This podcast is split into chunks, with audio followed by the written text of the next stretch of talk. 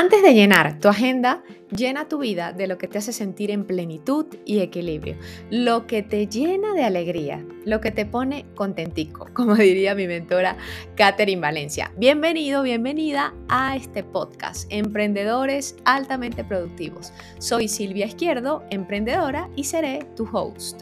Aquí te voy a ayudar a sumar la disciplina, los hábitos y la organización que te ayudarán a ser más productivo y exitoso con tu tiempo para que logres tus metas. Recuerda que aquí encontrarás inspiración y equilibrio en tu camino al éxito.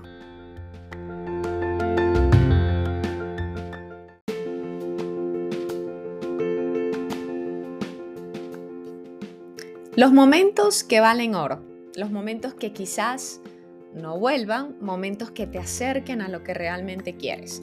Ese es el enfoque para proteger tu tiempo y tu energía.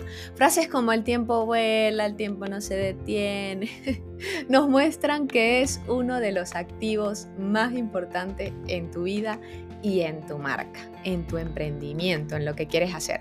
Si yo hubiera es bueno dejarlo fuera de tu vida. Si yo hubiera hecho tal cosa, si yo hubiera empezado tal cosa.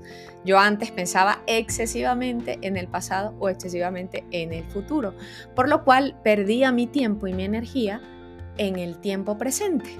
Y también perdía como que mis ganas de vivir, porque era como vivir ansiosa o estresada por un momento que ya había pasado o por un momento que no sabía ni siquiera si iba a llegar o no.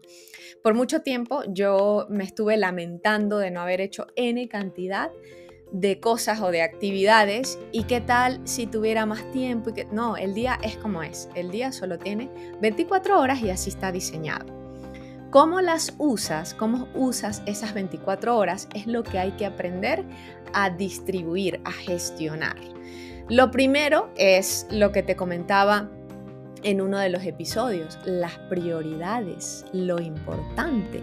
¿Cuál es ese episodio? Ese episodio es el número 3. Si no lo has escuchado, anda, escúchalo para que veas cómo priorizar.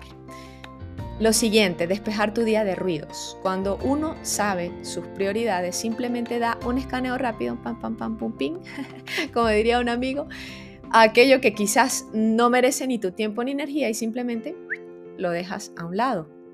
Delega, delega. ¿Hay alguien a quien le va mejor esta tarea? ¿Hay alguien que lo pueda hacer más rápido que yo? ¿Podemos negociar? ¿Le puedo pagar? ¿Lo puede hacer esa persona? ¿O lo puedo aplazar porque realmente no es importante? Piénsalo. Practica también el mindfulness, la atención plena. A mí me ayuda muchísimo cultivar mis, maticas cultivar plantas, observar la naturaleza, respirar aire, fresco, aire fresco, eso ayuda muchísimo. Soltar el celular, ponerlo en silencio o activar solo algunas notificaciones. Yo vivo muchísimo más tranquila desde que desactivé todas las notificaciones de las redes sociales. Yo sé que yo te he dicho que actives las notificaciones de este podcast y de mi otro podcast, pero son cosas que te van a ayudar. No, no vas a perder el tiempo aquí, créeme. Así que hay que saber seleccionar, por eso digo, algunas notificaciones que sí merecen tu tiempo y tu energía. Aplica el minimalismo digital. La mayoría de estos estímulos vienen de ahí, de la conexión con la computadora, con el celular, con la tablet, con este, con el otro. O sea, son demasiadas cosas. Rodéate también de personas vitamina, como dice Marian Rojas Estapé, personas que te llenen de alegría, de optimismo, que celebren contigo tus logros o que te cuenten cosas que te hagan sentir bien. Eso es, eso es importante. Ojo, con esto no quiero decir que vayas simplemente a descartar o a darle una patada a las personas que, que no, pero sí, ten cuidado ten cuidado. Hay situaciones que sí lo ameritan y hay otras que no tanto. Y también depende de la persona, por supuesto. Ten un tiempo a solas contigo misma, contigo mismo. Consiéntete, acaríciate. Hazte, como te decía en uno de los episodios, hazte mascarillas. Eh, siéntate en eh, a mirar el techo, el cielo y hacer la nada. O a pensar, a filosofar dentro de ti contigo misma. O si quieres, duerme, relájate en un sofá o haz lo que tú quieras, pero con un tiempo a solas contigo. Un cachito de tu día. No te preocupes por lo que aún no ha pasado. Deja de inventarte cuentos en tu cabeza. Eso te agota mentalmente. Miren que están hablando con la primera cuentera. Yo me armaba unas historias, o sea, unas telenovelas. Pero bueno, que eso me, iban a decir Delia Fiallo ya de todo lo que me armaba.